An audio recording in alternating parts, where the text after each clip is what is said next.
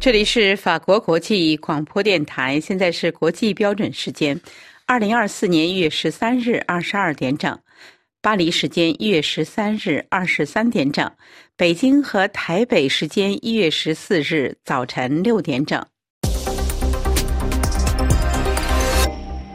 下面是新闻节目时间，首先播报今天新闻内容提要。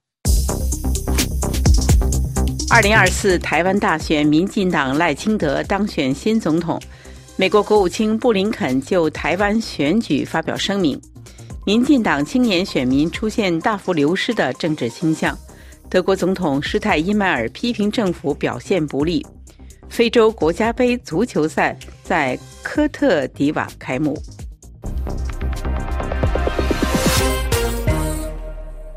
听众朋友，大家好。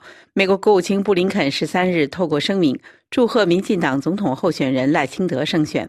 他表示，美方致力于维护两岸和平稳定，也期待与赖清德以及台湾其他党派合作，进一步深化美台长期的非正式关系。台湾十三日举行大选投票，代表民进党的赖清德、萧美琴获得约四成票数，当选下任总统、副总统。布林肯透过声明祝贺赖清德胜选，也祝贺台湾人民再次展现其充满活力的民主制度和选举过程。他表示，美国致力于维护两岸和平稳定、和平解决分歧，不受胁迫与施压。美台人民间的伙伴关系植根于民主价值观，在经济、文化、民间联系上不断扩大与深化。布林肯表示说。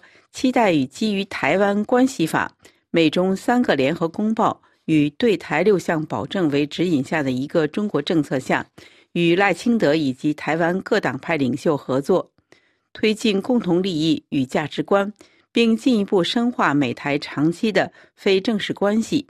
美国相信台湾将继续成为所有争取自由、民主与繁荣者的榜样。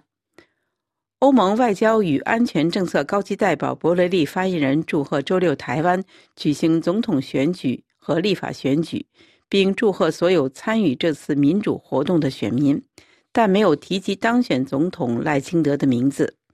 欧洲外交事务负责人博雷利发言人在新闻稿中指出，欧盟仍然对台湾海峡日益紧张的局势感到担忧，并反对任何意在改变现状的单方面的尝试。欧盟强调，海峡两岸和平与稳定对于地区和世界的安全与繁荣至关重要。赖萧佩以四成得票率当选中华民国第十六任总统、副总统。请听本台记者从台北发来的报道。台湾四年一次的总统、副总统选举和国会立法委员的选举结果，十三号晚间揭晓。在蓝绿白三股势力竞合之下，民进党的赖萧佩以百分之四十的得票率击败对手侯康佩和柯盈佩。赖清德和萧美琴获选为中华民国第十六任总统、副总统，将在今年的五二零就任。这也是台湾在总统民选之后，首次有同一政党在执政八年后继续赢得执政权。到记者截稿为止，赖萧佩已经获得五百五十八万多的选票，得票率约百分之四十；侯康佩得票四百六十六万多，得票率百分之三十三点四；柯盈佩得票三百六十八万，得票率百分之二十六点四。台湾民众党的柯文哲囊瓜了三百六十八万票，让蓝绿阵营都为之震惊。晚间八点半，赖清德在胜选后的国际记者会上说：“作为二零二四世界大选年最瞩目的第一场大选，台湾缔造了民主阵营的第一场胜利。他认为这场胜利有三个重大意义。第一个意义，台湾告诉全世界，在民主和威权之间，我们选择站在民主这一边。中华民国台湾会继续和国际民主盟友并肩同行。第二个意义。”台湾人民用行动成功抵御外部势力的介入，因为我们相信自己的总统自己选。第三个意义，在三组候选人中，赖萧佩得到最多的支持，代表国家会继续走在正确的路上，不会转向，更不会走回头路。另外，台湾立法院总席次为一百一十三席，国民党赢得五十二席，民进党五十一席，台湾民众党八席，无党籍两席。果然三党不过半。台湾舆论认为，在总统得票率只有百分之四十，以及民进党的席次未过半的情况下，可能重演前总统陈水扁时期朝小野大的局面。未来直接面对立法院监督的行政院长，势必面临严峻的挑战。国民党候选人侯友谊则率领竞选团队向支持者鞠躬致歉。他说：“因为他个人努力不够，未能完成政党轮替，他表达十二万分的歉意。他尊重台湾人民的最后选择，并恭喜赖清德、萧美琴当选。”柯文哲面对群众致辞时，对三百六十八万的得票数和八席立委，掩不住喜悦地说。台湾民众党至少已经成为一个关键的在野力量，这也是台湾第一次在蓝绿夹杀之下撑出了三强鼎立的全新局面。法广特别记者陈明峰台北报道。民进党的青年选民出现了大幅流失的政治倾向，请听本台记者肖曼更详细的介绍。东海大学政治学系副教授林子立说。此次赖清德能打破八年执政束缚，立下民主里程碑，最重要原因除了中国界选，也有内政因素。选举结果可说是展现蔡总统执政以来的民意，同时显示了三党支持度都有各自的天花板。他表示。民进党在总体经济成绩很好的时候，但治理分配有问题，无法解决低薪、高房价、就业环境差，年轻人的选票就流向了柯文哲。国民党败因则是还困在九二共识当中，在全世界都在去风险化时，国民党却想走向中国这一单一市场。重启服贸这样的政治诉求显然无法获得主流民意支持。至于朝小野大的结果，林子立说，民进党赢了总统，选民却分裂投票，无法成为国会最大政党。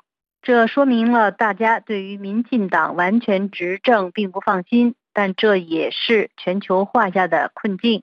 就是国家虽然在进步，可分配出了问题，相关的分配议题将来也会是赖清德的考题。成功大学政治系教授王洪仁也说，赖清德最终得票率与历次的民调预估差异不大，倒是柯文哲从原本估计两成左右的支持度来到二十六左右。可说虽败犹荣，也展现了第三大党的实力。对于赖萧配胜选的原因，除了赖清德政策论述完整，预计在总统蔡英文基础之上持续扩大施政，肖美琴也绝对是关键之一。他说，肖美琴从民意代表到驻美大使的资历完整，形象正面，身段也柔软。以战猫之姿在外交战场打拼，拥有坚韧而又不失温柔的弹性，相比其他的副手人选加分不少。他还说，选举的尾声就是比谁犯的错误比较少。侯友谊、赖清德、柯文哲表现都没有太大的差距，倒是前总统马英九的两岸关系应该要相信习近平的说法。恐怕吓走不少原先要投国民党的中间选民，帮了侯友谊的倒忙。而中国频繁的文攻武下，其实也是双面刃，虽然引起部分台湾人的忧虑，也引起反感。据德国电视二台和德国焦点周刊报道，德国总统施泰因迈尔以罕见清晰的语言。对德国政府表现不利提出批评，他呼吁政策对决策进行充分的沟通，并对农民表示足够的重视。请听本台特约记者从柏林发来的报道。据德国电商二台和德国焦点周刊报道，德国总统施泰因迈尔以罕见的清晰语言对德国政府表现不利提出了批评。他呼吁政府对决策进行充分沟通，并对农民表示足够的重视。施泰因迈尔向南德意志报表示，政府的可信度下降和决策沟通不充分，或者被内部争议所掩盖有关。政府务必改善这一点。民调显示，德国公民对政府的信任度处于历史最低水平。德国总理舒尔茨承认政府工作存在缺陷。他在周六发布的每周视频中表示，政府内部的事情并不总是按他认为正确的方式进行。今年我们必须做得更好。数周来，德国农民开着拖拉机在多个城市抗议政府计划削减对农业的补贴。预计农民抗议将于周一在首都柏林达到高潮。舒尔茨呼吁农民抗议要温和和适度，但总统施泰因迈尔批评政府行为不够。施泰因迈尔表示，抗议是合法的，但联邦政府和农民之间的无言无语伤害了所有相关的人员。在当前形势下，我认为迫切需要进行个人会谈。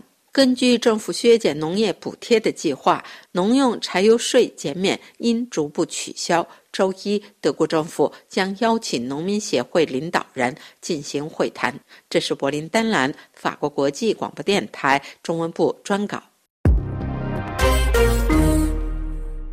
台湾总统选举投票之前，布林肯会晤刘建超，呼吁北京维护台海和平稳定。请听本台记者林兰更详细的报道。刚刚结束中东访问之行的布林肯，在赴达沃斯竞技论坛之前，短暂返回华盛顿，与到访的中联部部长刘建超会谈。据美国国务院发言人表示，布林肯在会谈中重申了维护台湾海峡和南海和平与稳定的重要性。中国就此次会谈的声明没有提及台湾，称双方同意继续加强对话和合作。中联部声明说，刘建超在会谈中就有关问题阐述了立场，强调双方应共同努力促进中美。关系稳定、健康、可持续发展。声明没有进一步说明有关问题包括哪些问题。此次会谈在台湾大选前夕，有望接替蔡英文的民进党热门候选人赖清德被北京视为台独。美国国务院发言人周四表示，美国认为应由台湾选民在不受外界干扰的情况下自由决定他们的下届领导人。美国将在台湾选举之后派遣一个非正式代表团访台。法新社报道指，刘建超周二在纽约外交关系委员会智囊会议上就台湾问题回答提问时非常谨慎。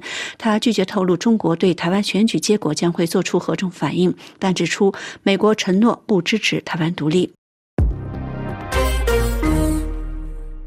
法国新任外交部长塞茹内于一月十三日抵达乌克兰首都基辅，开始他首次出访行程。对遭受俄罗斯侵略的乌克兰表达坚定不移的支持。到访的法国外长塞茹内与乌克兰外长库列巴举行联合记者的招待会。他表示，俄罗斯希望支持乌克兰的盟国逐渐失去支持的力度，而我刚一任命即选择出访乌克兰，这就是最好的例证。欧洲议会将于二月一日举行特别会议。塞茹内表示，法国将努力使这次特别峰会。展现欧洲人对乌克兰的团结和支持。到访基辅的法国外长表示说：“乌克兰的未来就在欧盟，法国将全力以赴让基辅获得五百亿欧元的欧洲一篮子援助计划，但目前因匈牙利否决而受到阻碍。”乌克兰总统感谢法国对乌克兰安全和国防部队以及乌克兰与欧盟谈判的持续支持。塞茹内此行重申了法国承诺的可持续性。自2022年2月俄罗斯入侵乌克兰以来，法国在军事和外交上支持基辅，但有时被指责做得还不够。乌克兰空军指责俄罗斯从周五至周六连夜向乌克兰发射了数十枚导弹和无人机。据称，总共40枚导弹中有8枚被摧毁。其中二十枚因电子对抗措施而未能击中目标。俄罗斯军队则声称袭击了军工厂，并声称用匕首高超音速导弹击中了乌克兰军工联合体制造炮弹、无人机、火药的设施中的所有目标。听众朋友，以上是今天的新闻节目，谢谢各位的收听。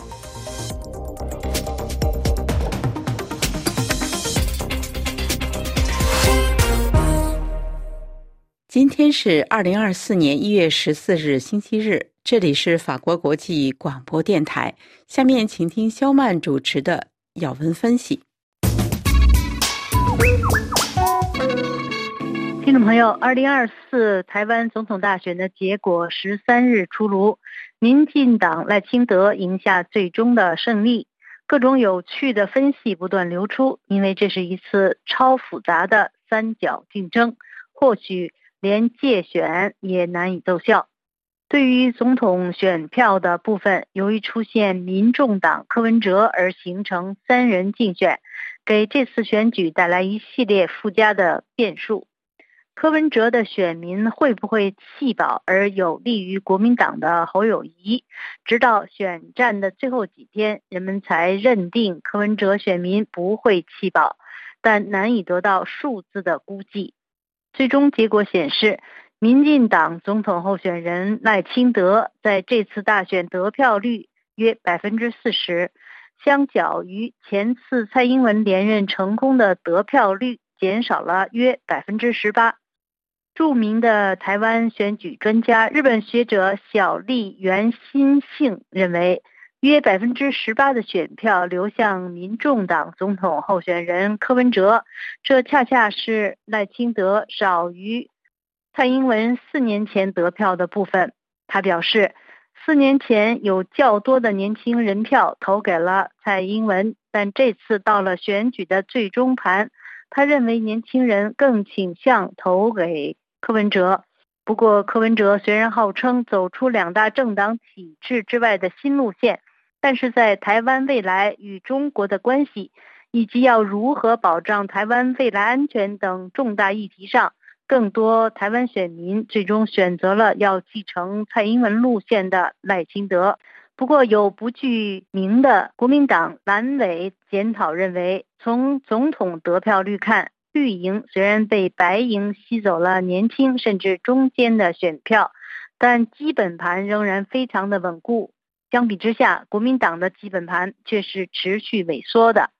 二零二零年，韩国瑜参选总统的得票率为百分之三十八，这次大选，侯友谊得票已降到了百分之三十三左右。国民党竞选失败的原因是复杂的。首先，除了两岸议题上赖清德的政策得到更多认同以外，蓝白河最终破局对国民党更加不利。这预示着国民党要赢过民进党绿营的机会将是微乎其微。但当时蓝营出现的非常有利和乐观的整合形势，曾经蒙蔽了各方的眼睛。国民党虽然输了总统票，但却在政党票上领先于民进党，以一票之差成为议会最大党。这或许是对国民党的唯一的安慰。而这恰恰是蓝白河带来的成果。从立委选区就可以看出，只要是在蓝绿对决的选区，只要出现蓝白河的状况，像台中市各选区，蓝营候选人的票数就会冲高，这让蓝营囊括了不少立委的席次，并导致部分优秀的民进党绿委中箭落马。国民党党内人士也指出。侯友谊总统候选人本身及其团队的缺失。从区域得票数看，国民党的策略是北票南补，决战中台湾。但侯友谊在台北和新北的票数却都落后于绿营，连在侯友谊担任市长的政治本命区新北市的得票数也低于2019年他连任时的一百一十五万票。侯友谊阵营在选前不断到南部扫街拜票，希望拉近与绿营的距离，相信透过北部、中部都赢的状况下获得胜利。但从最后得票数看，侯友谊团队行走中南部似乎没有产生效果，最终形成顾此失彼的状况。而在选前的各项民调就显示。侯友谊的大本营新北市选情已经不稳定，虽然透过不少新北蓝营在地人士拼命抢救拉票，盼让侯友谊能专心顾南部的选情，但最后票数显示效果并不显著。国民党的普选人士还告诉中央社，对比所有蓝营立委得票数与国民党的政党票，侯友谊个人的总统竞选数字都低于这两者，这代表蓝营支持者出现分裂性的投票状况。至于更深层的原因，应该是蓝营选民对侯友谊过去与国民党保持距离，以及二零二零年总统大选时没有全力帮忙、四大公投时的岁月静好等等。问题还是出在产品本身，也就是侯友谊本身。这次台湾大选的败者名义上有侯友谊和柯文哲两人，但名次第三的柯文哲虽败犹荣。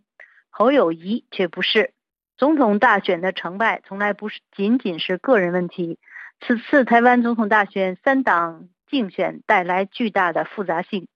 国民党蓝营有人检讨，想从民众党白营吸走曾支持民进党绿营的年轻选票，再透过蓝营自身的基本盘获得胜利的想法是不实际的。国民党未来要思考如何拓展票源，尤其是要让年轻人对又老又旧的国民党改观，争取青年的支持，至关重要。听众朋友，以上是今天的要闻分析，由小麦编播，感谢飞利浦的技术合作，也感谢收听。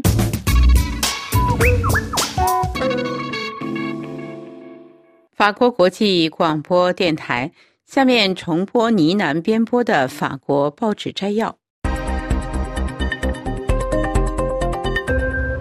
各位好，今天是二零二四年一月十三日，星期六。今天初刊的法国主流大报集中选择在头版关注法国政府阻隔的情况和分析，与中国相关的国际话题则主要是台湾大选。《费加罗报》今天的社论直白明了，题为“一股马科奇的气息”。开篇写道：“马克龙说，他想回到2017年他刚当选总统时候的初心，但2024年却有那么一股2007年即萨科齐当选总统时候的味道了。”文中评价说，新总理阿塔尔的政府上任第一天，到处都是沉甸甸的文字和具有冲击力的照片。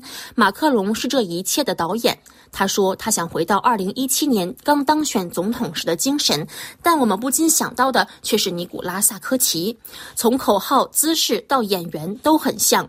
新任文化部长达蒂是萨科齐忠实信徒当中的最忠实者，还有留任的经济部长勒梅尔、内政部长达尔马南以及健康部长沃特林。萨科齐时代就影影绰绰的勒克尔努和贝尔热，本次都出任部长。”这位前国家元首是否在幕后操纵这一切呢？马克龙和萨科齐两个人互相欣赏，他们时常相互交流，在许多点上都非常相似。尤其是马克龙和萨科齐及这对马科齐都非常厌恶束缚，两人都认为全总统制是唯一有效的国家治理模式，总理只不过是合作者而已。萨科齐时代经验丰富的总理弗朗索瓦·菲永就曾经被公开冒犯过。那么这次新任总理年轻的加布里埃尔·阿塔尔已经知道他将不得不忍受的一切。这位年轻的总理对政府的组建和议程有发言权吗？事实上，他早就被警告过了。他的总体政策演讲只有在总统下次电视讲话之后才会得以发布。《费加罗报》在这篇社论的结尾指出，目前政府充满了重新启动、整装待发的气氛。不知道的人可能会以为马克龙的第二个五年任期才刚刚开始。但是，从债务问题到安全问题，从公共服务问题到移民问题，一堆紧急情况仍然等待着政府采取行动，而不是到处发布文字和照片，弄得像一个画廊一样。解放报今日刊发的社论也聚焦政府这一大变动，标题为“愤怒”。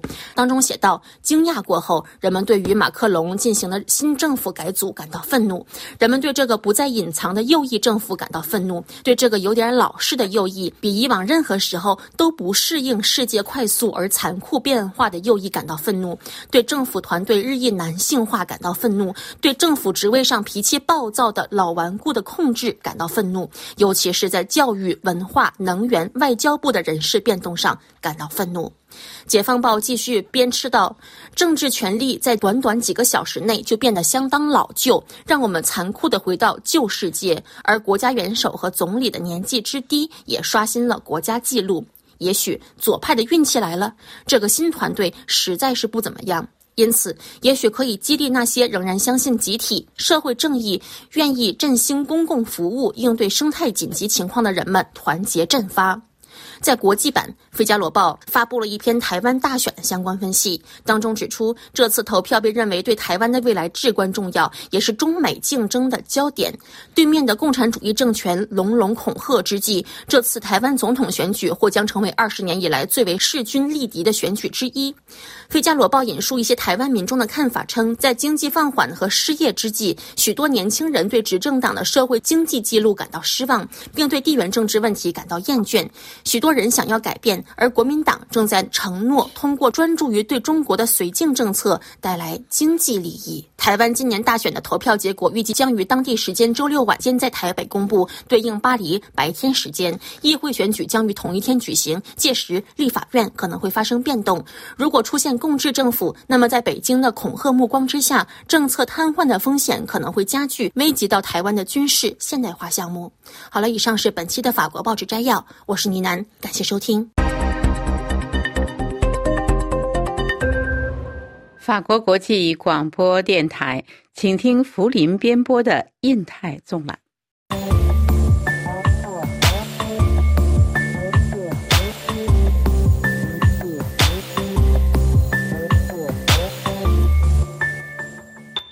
听众朋友们好，台湾总统选举将于一月十三日举行。美国拜登政府也在选前表达了对此次选举及台湾海峡和平与稳定的高度关注。我们将在本期节目中为您介绍，在台湾选举结果揭晓之前，华盛顿所采取的一些步骤和表达的立场。一月十日，美国首席副国家安全顾问费纳与中共中央对外联络部部长刘建超在美国首都华盛顿举行了会晤。据白宫会后发表的新闻稿介绍，本次会晤是维持沟通渠道畅通并负责任的管理竞争的持续努力的一部分。双方在拜登总统与习主席2023年11月加州峰会成果的基础上，进行了坦率而有建设性的探讨。白宫方面指出。双方探讨了如何持续落实峰会的关键成果，包括恢复两军沟通以及合作打击非法药物的生产和贩运。双方还探讨了全球及地区安全议题，包括中东的挑战、俄罗斯对乌克兰的战争以及海峡两岸议题。菲纳先生强调了台湾海峡两岸以及南中国海的和平与稳定的重要性。菲纳先生和刘部长重申支持美国与中华人民共和国之间持续开展高层外交与互动。此外，拜登政府高级官员还在一月十一日就即将到来的台湾选举召开了专门的线上记者会。拜登政府高级官员在会上谈到，一月十三日台湾将在过渡期后举行总统和立法院选举，台湾当选总统将于五月二十日就职。这次选举标志着自一九九六年首次举行完全民主选举以来，台湾岛内民选政府之间的第四次过渡。美国对台湾的民主进程充满信心，台湾的自由公正选举得到了两党的大力支持。台湾不仅是本地区的民主典范，也是全球的民主典范。我们反对对台湾选举的任何外来干涉或影响。当然，美国在这些选举中并不偏袒任何一方，也没有偏爱或中意的候选人。无论谁当选，我们的对台政策都将保持不变。我们强有力的非官方关系也将继续。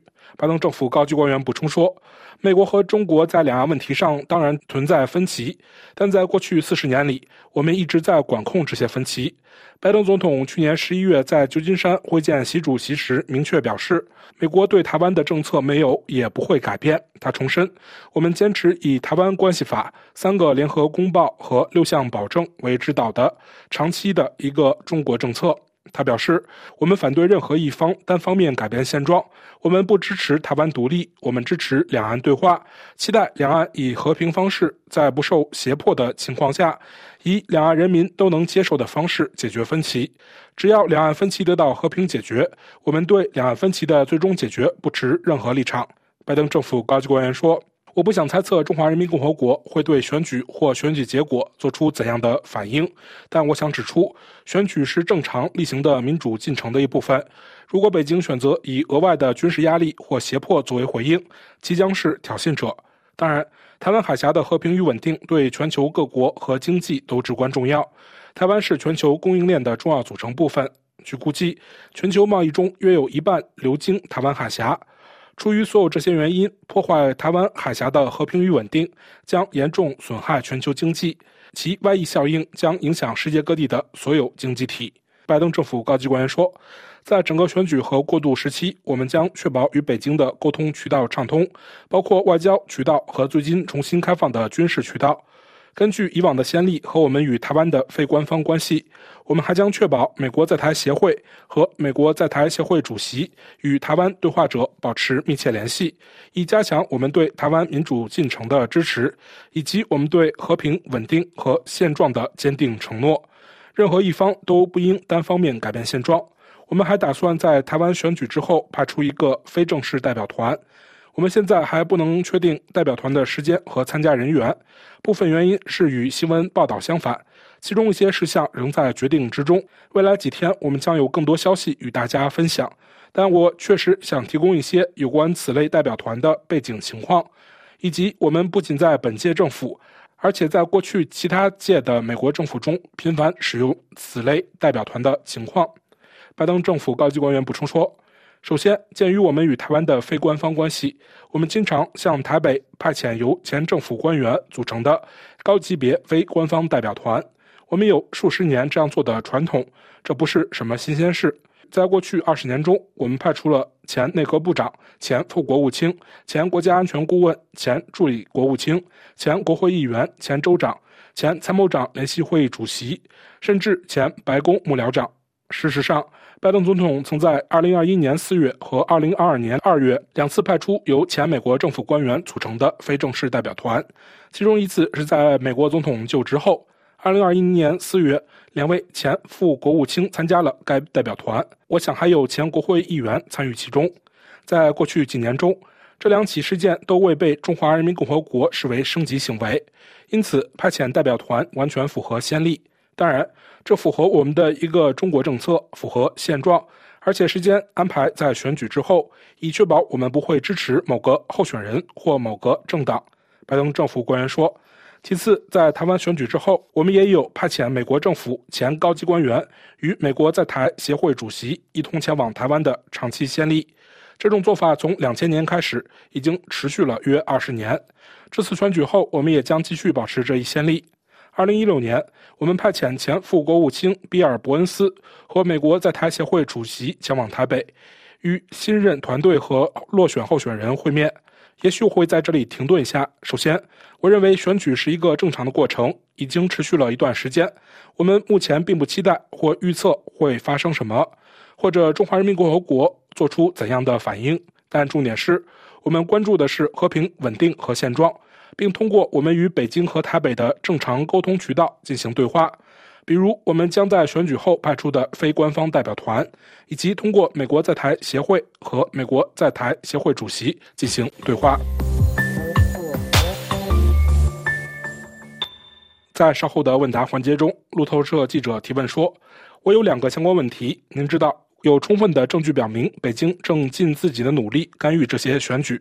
拜登政府是否采取了足够措施来帮助台湾抵御此类干预？第二，您是否担心台北未来的政府会暂停或扭转不对称的防御准备？对此，拜登政府高级官员回答说：“我认为在干涉问题上，我们在与北京的沟通中以及在公开场合都非常明确地表示，我们对任何形式的干涉、胁迫都深表关切。”这是对合法民主政治进程的干涉，肯定会把北京描绘成这次选举中的挑衅者。拜登政府高级官员补充说：“关于防务问题，你知道，作为我们与台湾非官方关系或非官方伙伴关系的一部分，美国在台协会当然一直与所有候选人保持定期联系。我认为我们的期望是，我们所拥有的牢固伙伴关系将在安全援助问题上。”同时，也在经济、贸易、民间交流以及所有这些关系的各个部分上持续下去。但是，我想在我们有总统或当选总统上任之前，我不想做更多的猜测。但我想说，总体而言，我们的期望是，我们美台的非官方关系将在安全援助、民间交流、经济和贸易等所有方面继续保持强劲势头。来自美国公共广播协会的记者提问说：“关于第一点，您能不能说一下？您知道，台湾方面非常具体地指出了他们所说的已经发射的干涉行为，包括网络攻击、经济胁迫和其他的一些行为。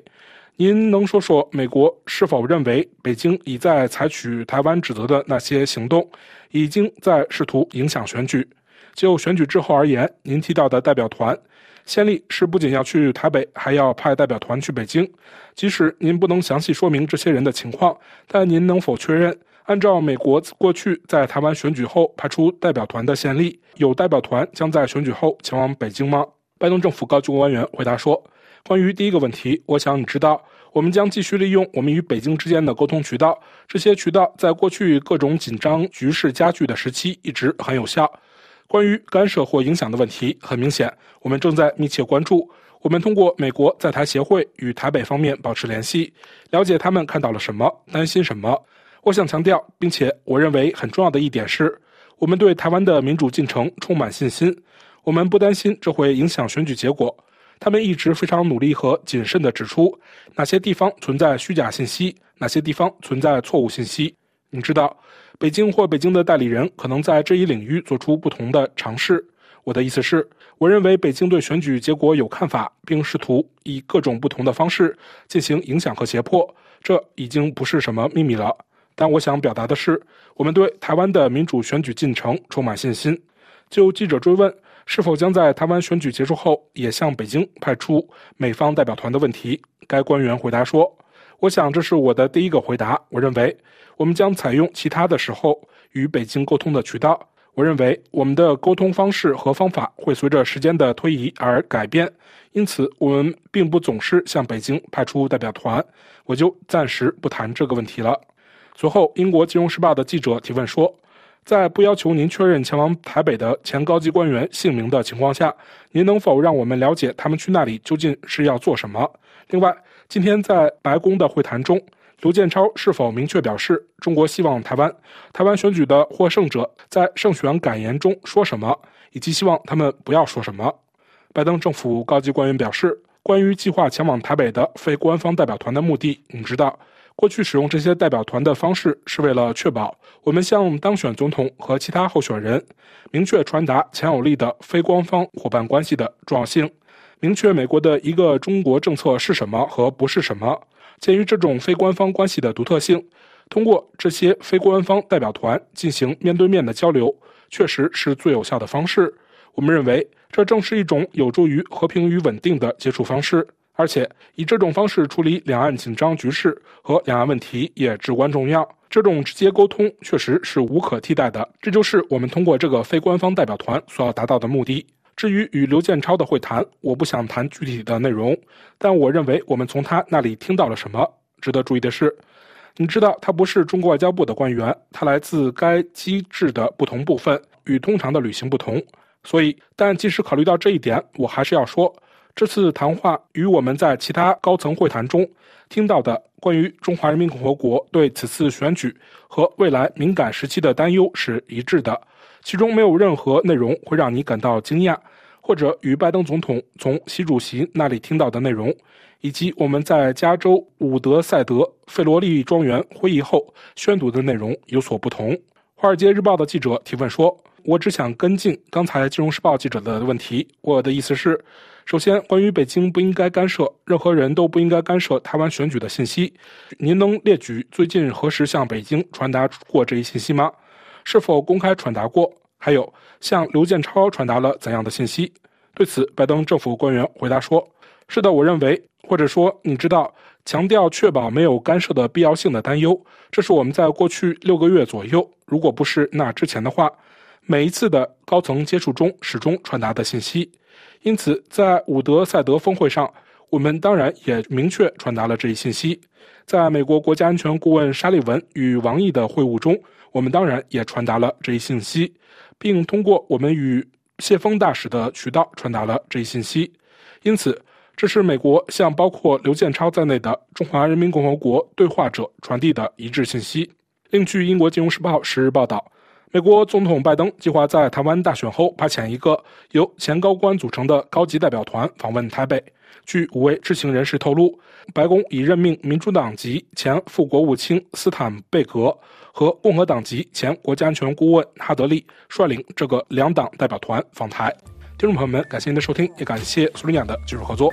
请在我们的“英台纵览”栏目中查看本期节目的详细内容。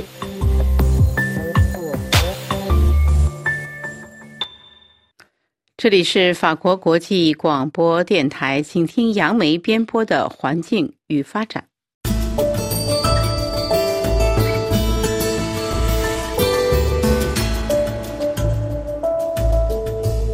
听众朋友。中国甘肃省积石山县去年十二月十八日晚间发生了六点二级地震，这是中国十年来最严重的一次地震。地震至少造成一百四十九人死亡，数百人受伤。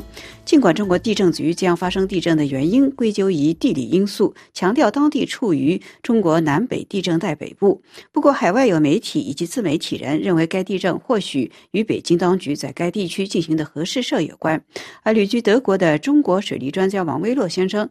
近日，则在易报网站刊登文章，认为甘肃石山县地震与积石峡的大坝工程以及黄河的梯级开发有关。法广就此电话采访了王维洛先生，请他谈谈他做出上述判断的依据是什么。既然水坝与水库会引发地震，那么世界其他地区的大坝是否也引发过类似的地震？王维洛先生在访谈中就上述问题回答说。我们首先讲那水库诱发地震，做出这个科学的解释，这还是刚刚在起步的阶段。那么世界上对这个水坝诱发地震的研究呢，是从大概二十世纪七十年代开始的，主要是六十年代出现了几次大的地震，包括中国广东的信丰江的地震、印度科伊纳的地震，还有埃及阿斯旺大坝的地震。那么这些地震呢，引起了这个世界上的关注。联合国科教文组织呢，就组织了一个课题研究的课题。我还记得很清楚，这个课题的那这个领军的这个人物是一个德国的科学家。研究了没多长时间，他们就不做了。为什么？他们把这个建水库大坝的这个概念啊，这个理念作为发展的一个模式，他们放弃了。他们认为这是一个就是失败的模式。最后付出的代价要比他当时所认为的，那个能够取得的成果要大，所以呢，西方国家你看到了二十世纪八十年代以后，基本上就没有建大坝的了。这个大坝的建设呢，就转到了中国的那边去了，然后又从中国呢走向了通过“一带一路”计划呢走向了这个第三世界。所以呢，现在的大坝呢都建在中国和发展中的国家。那么研究的任务就 落到了就中国和这些发展中的国家，那么他们研究的这个水平就，嗯，还是保留在这个当时的联合国科教文的那个水平上，就通过数据的整理。总结归纳归纳成那么几条，特别像中国的这个三峡建设的时候，他们也归纳了这么几条啊，就是说这个水库诱发地震是一个概率很小的事件。世界上造了这么多水库，大概就百分之零点三的水库呢发生过地震。那他这里呢忽略了这个大高对于这个的影响。如果你要把它分组统计的话，比如说大高一百米以上的。那么它的诱发地震的可能性就达到了四分之一，就四分之一坝高超过一百米的水库呢，都诱发了地震。在中国，我认为最具有影响的，就是汶川地震，是不是紫坪铺水库诱发了二零零八年的汶川地震？当时争论了很多，多两边都提供了很多的这个数据，也提供了很多的文章。就是在最新的一次中国地震中心的几位这个研究人员他们的统计当中，就把二零零八年的汶川的地震就把它归纳成为了这个水库诱发地震。是，你是说中国的地震研究专家把它归纳成？中国地震中心的研究人员发表了一篇文章，就是关于呃水库诱发地震的这个案例分析。他就把这个汶川地震就纳入了水库诱发地震当中，而按照中国的两位就是工程院院士，也是主持三峡工程的质量检查的两位这个院士，他们认为这是绝对不可能的。但是现在的认识就是说，紫坪铺水库就诱发了这个汶川地震。这个是什么时候的事情？这个是一个很大的一个消息。是在那，如果你找到我那篇文章里头的那个叫，在你的那个里面那个里面里面有有这个，就是叫马文涛吧？啊，他是他二零一三年发表的。哦，二零二零一三年就已经发表了，也就是说，这个马文涛他认为这个汶川大地震是由水库呃所引发的。他他他是这么说的啊，他说他说的他说我们这篇研究文章里面收集了全球水库诱发地震的案例一百五十个，其中就震级超过啊就大于六级的地震呢五例，包括了二零零八年中国汶川地震啊震级八级的紫坪铺水库地震，二零零啊一九六二年的中国广东省的。震级六点一级的新丰江水库地震，还有就是六三年的赞比亚的卡里巴水库地震，一九六六年的这个希腊的一次地震和一九六七年的印度的科伊纳的地震，那是六点五级。嗯，整个认识过程，它是一个从认为水库不可能诱发地震到水库不可能诱发五级地震，然后发生了五级地震以后就把它改了，改了说不可能超过六级地震。等到一九六一年的中国广东新丰江的地震发生了六点一级的地震以后，他们又把它不能超过六级的又给它修改了，当时修改到六点一级。到了六七年的时候。就是印度的科伊纳地震是六点五级，然后呢又给它修到六点五级，它这个认识是在一个不断的修正的过程当中。您介绍一下马文涛这个人吗？马马文涛是就是中国呃这个地震中心的一个研究员，就是他们是一个团队。他的他的那个文章的发表是在中国地震的一个专业杂志上。现在我能找到的所有的这些呃资料都要到。叫地震地质，都要到专业杂志上去找。嗯，也就是要要仔细的看他们。那也就是说，这些都是中国官方的一些学者，普通人不会去查看的。但是是中国的专业的网站是受到中国官方。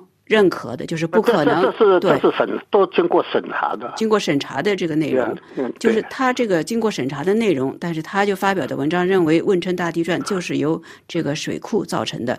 那那他不是这么说的，他我要不要说，他让我给他讲清楚点，这汶川大地震的。第一震是水库诱发的地震，然后这那个水库诱发地震，然后引起了就是龙门山前面的那个这个大断裂的这个移动，它是这么解释的啊，呃是，所以呢，它是诱发诱发后面的一次强震。因为看这一次甘肃的地震呢，中国地震局也是说，地震的原因就是因为这个地方就处于地震层嘛。但是你要仔细看美国呃地质局的那个他的报告里面，他就说他们两个人的位位置的描述是不一致的。不一致在什么地方？他中国的那个描述是说他在那个青藏高原的边缘地区，美国的那个那描述呢？他说他是在板块板块内，不在边边缘上。比如说像那个汶川地震啊，那个龙门山的那个断裂是在边缘上，他美国的那个地质局的那个认为是在板块内。嗯，也就是说，它的位置的描述有点。不太一样，就是但不一样所导致的这个不同的解释呢，就是如果是板块内的话，也就是说它引发这个地震的可能性应该低于在这个板块边，就是那个板块的边缘是比较破碎，对。啊，板块的边缘是比较破碎，但是呢，就是说如果我们从历史上来看，就是这块地方是发生过地震的，但是发生地震的频率不是很高。那么，就是很很有意思的就是一个什么呢？就是说，这个马文涛他们在他们的这个文章里面，把中国有张地图，他他有张地图，在地图上呢，把中国的这个水库诱发地震的地方呢，都用红色的三角形标出来了。而在今年发生地震的这个地方呢，它正好是，就是说它在以前的这里呢水库发生过诱发地震。世界上建了这么多水库啊，这个发生过诱发地震有很多案例，但是唯一有一个区别的，啊，这是一个美国的还是加拿大的一个这个地质学家说的。他说，像中国这样的梯级开发，就是一个接着一个的这个水坝在那里建，只有在中国，世界上他说没有的。也就是你说的这个黄河梯级开发是吧？对，黄河梯级开发，而黄河梯级开发在这一段呢，是黄河里面最陡的、最陡峭的这个地方，它大概就是在将近在。九百公里的这个距离里面呢，它有一千四百米的这个落差，在这里呢，它就其实已经建完了这个二十五座水库，啊，它的这个就是说压强的变化是就很大的。而且它建造的密度很大。总结一下您刚才说的话，您之所以认为地震是由水库呃修建所造成的呢，一个是因为这种现象其实在世界上已经是存在的，就是已经有数据证明这个两者之间是有关联的。您刚才说到水库引发地震这个一些特征，你能不能简单的说这个几个？第一就是说大高高于一百米，那个库区有断裂活动。库区周围它是新生代的断裂盆地，近代有升降活动明显。水库的下面的地层里存在着重力的梯度差异，这个岩体里的断裂发育就是很强，透水性强。这库区历史上曾经有过地震发现，就这么些。我是总结了六七个人，他们每个人的解释不一样，然后你要把这些共同点拿过来的话，你就可以发现这个里面的基本上符合了所有的这些特征。嗯，那么根据您这样的研究啊，我们现在还是在说是这种可能性啊，到底如果用用数字来衡量的话，是百分之七十、百分之八十还是百分之九十呢？您觉得？那那个那个范晓是这么来解释的，嗯他说根据统计，一个。就是高于一百米的大坝，它的诱发的这个地震的可能性，我们刚才说了是四分之一，就是百分之二十五左右。然后他说，如果按照中国现在在中国西部、中国西北部这样的这种梯级开发的话，那么它诱发地震的可能性就是百分之一百。最后，王维洛先生还向法广披露说，中国科学家在。几年以前，正好完成了一个国家科研基金的一个重大的科研项目。这个科研题目里面把黄河的风险分作三大段，我们现在只讲上游这一段。它就是说，上游的泥石流的这个风险很大，可能会毁掉整个地区。而且，他们还特别指出了，在我们刚才所说的。这一段地区的这个水库积极开发，他认为上游是泥石流的风险，中游是泥石流和洪水的风险，下游是洪水的风险。中国的这些科学家，他们明确的意识到这种危险，但是很少看到有学者出来阻碍。当有一个水库场合这样说，然后水库计划公布的时候，没有人出来说要呃，他他也不说不对对着你说。他就说我我我对着空气说，嗯，我我我我就做我的所谓的科研，我只是把我的报告交上去，我就对得起我的良心了。这是现在中国最好的科学家。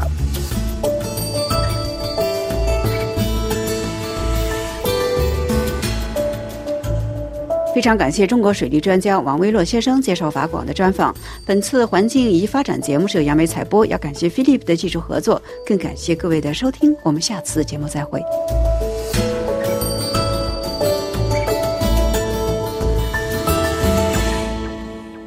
法国国际广播电台最后，请听法语教学课《首饰箱的秘密》第五十六课。L'affaire du coffret。那家的使命是和盗窃犯们讨价还价，我一点也不喜欢这个任务。已经三个小时过去了，那家去见盗窃犯的中间人发飙，我们只有干等着。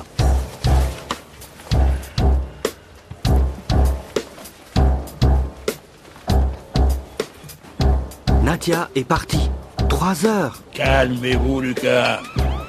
Ah, voilà Nadia. Salut tout le monde. Ça y est, j'ai un rendez-vous. Bravo, jeune fille.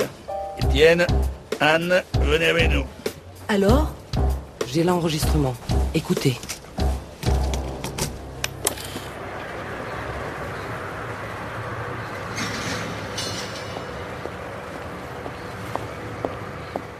Alors, le blé La photo d'abord. Partout. C'est quoi le blé? C'est de l'argot. Le blé, c'est l'argent. Oh, Fabio m'a montré la photo des objets et je lui ai donné les 20 000 euros. euros. Voilà l'argent. 20 000 Va chez Anne et fais attention à toi. Quand elle est partie, elle a donné l'argent et elle n'a rien dit. Quoi? Vous avez 20 000 euros? Tout va bien. Tu as l'argent Lucas, ça y est, j'ai l'argent. On va le donner tout de suite au commissaire Jeannet. Fabio m'a montré la photo des objets et je lui ai donné les 20 000 euros. Tu les lui as donnés. D'accord.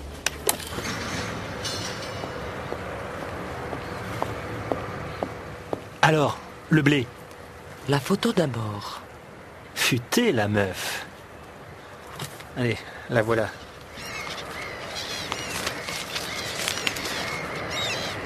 Oui, c'est bien ça. Le coffret, la bague avec les initiales GS, AM. Voilà l'argent. Ok. Alors, 18, 19 et 20. Dimanche à la même heure. Je cause au patron. Tu piges? Dimanche, je suis tiens. Euh, à la même heure? Nadia a rencontré Fabio à 4h30. Dimanche, elle verra le patron, le chef des voleurs, pour le coffret, à 4h30 aussi, à la même heure. Mais Fabio va parler avec le patron d'abord.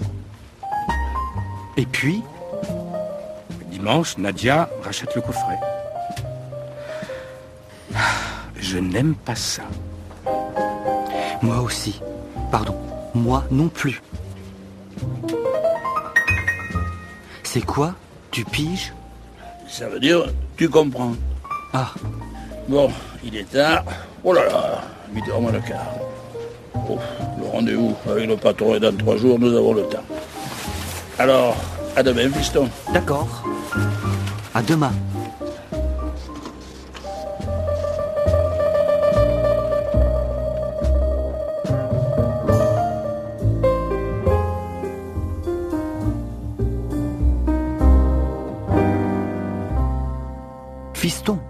警长让难挺有意思。Dimanche, elle verra le patron, le chef des voleurs, pour le coffret.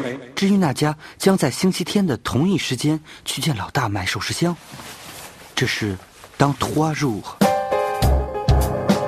只有等了。À suivre. La Fac du Coffret 首饰箱的秘密由法国国际广播电台制作，编剧 Kadia Ingman，音乐 Iho Hondala，导演 Jean-Pierre Chevillard 和 Anushka Nodahas。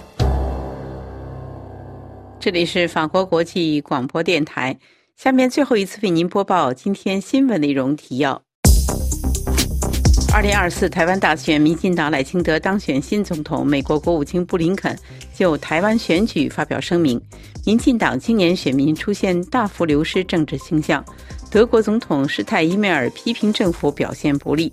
非洲国家杯足球赛在科特迪瓦开幕。